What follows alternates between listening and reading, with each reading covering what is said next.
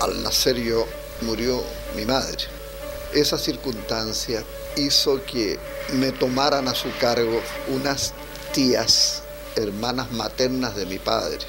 Con ellas pasé mi primera infancia en Pitrufken. El 30 de abril del año 2000 murió Raúl Rettig, el profesor, abogado, parlamentario y político que dio nombre a la comisión que encabezó, la Comisión de Verdad y Reconciliación sobre las violaciones a los derechos humanos durante la dictadura militar. Mauricio Raúl Rettig Giesen había nacido en Temuco el 26 de mayo del año 1909.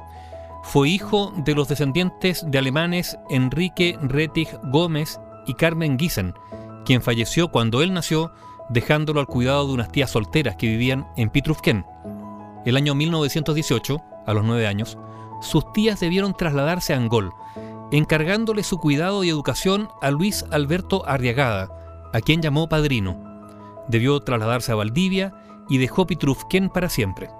Su cuidador fue una gran influencia en su naciente pensamiento político, inculcándole la doctrina radical. Cursó Raúl Rettig su educación en el Liceo de Valdivia, donde fue compañero de Salvador Allende, y a los 13 años dejó Valdivia volviendo a Angol con sus tías, donde cursó cuarto año de humanidades en el Liceo de la ciudad. Posteriormente fue enviado a la Escuela Normal de Victoria, donde tomó contacto con profesores cercanos a la corriente anarquista. Como estudiante de la Escuela Normal fue un opositor al gobierno de Arturo Alessandri Palma, ya que consideraba que no cumplía con las demandas de los profesores. A esto se sumaron sus actividades como anarquista y también algunas publicaciones que realizó en contra de los militares. Debido a esto fue sancionado por el Consejo de Profesores, que retrasó su nominación como profesor. Recién en 1925 se tituló de profesor normalista y después en 1927, cuatro años después de estar en condiciones de impartir clases, Raúl Rettig fue nombrado profesor en una escuela en Río Bueno. Más tarde, ingresó a la Escuela de Leyes de la Universidad de Concepción. Se tituló de abogado el año 1935 con la tesis Filosofía Jurídica de Thomas Hobbes. Una vez titulado, ejerció como abogado en Concepción y después, en 1958, fue profesor de Filosofía del Derecho en la Universidad de Chile. En marzo de 1937, a los 28 años, se casó con Graciela Codú, con quien tuvo una sola hija, Valentina. Enviudó de su primera esposa en 1968 y se casó con Ángela Claramunt, quien a su vez era viuda de su cuñado, Alberto Codú. Entre los años 1938 y 1939, Raúl Rettig fue subsecretario del Ministerio del Interior y en 1940 subsecretario del Ministerio de Relaciones Exteriores durante el gobierno de Pedro Aguirre Cerda. En 1949 fue elegido senador por la octava agrupación provincial Biobío, Mayeco y Cautín. Fue senador reemplazante en la Comisión Permanente de Constitución, Legislación y Justicia, integró la Comisión Permanente de Educación Pública y la de Trabajo y Previsión Social. Entre 1955 y 57 fue miembro del Comité Parlamentario del Partido Socialista, colectividad de la que fue también su presidente. Estando en el Senado, esta es una anécdota histórica, tuvo un fuerte enfrentamiento con Salvador Allende por discrepancias técnicas en materias laborales.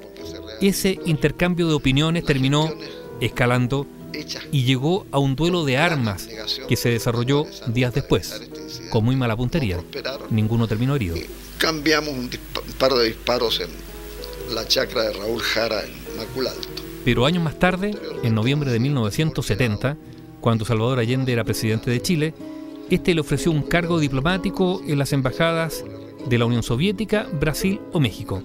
De esta forma, en 1971 fue designado embajador de Chile en Brasil, un cargo que mantuvo hasta el golpe de Estado de 1973. Entre 1985 y 1987 dirigió el Colegio de Abogados de Chile y en 1990, recuperada la democracia, durante el gobierno de Patricio Elwin, fue nombrado presidente de la Comisión Verdad y Reconciliación, cuyo objetivo era investigar y elaborar un informe sobre los atropellos cometidos a los derechos humanos durante la dictadura de Augusto Pinochet. Esta fue una comisión que tuvo un arduo trabajo y doloroso trabajo, acogiendo y entrevistando a víctimas y familiares de víctimas de violaciones a los derechos humanos. el 9 de febrero del año 1991, en una ceremonia solemne, entregó Raúl Rettig al presidente Elwin los tomos que contenían el informe y que pasaron a llamarse Informe Rettig. Es un documento ineludible e imprescindible que certifica desde el Estado los atropellos cometidos durante el régimen militar. Durante sus últimos años fue miembro de número de la Academia Chilena de Ciencias Sociales, Políticas y Morales.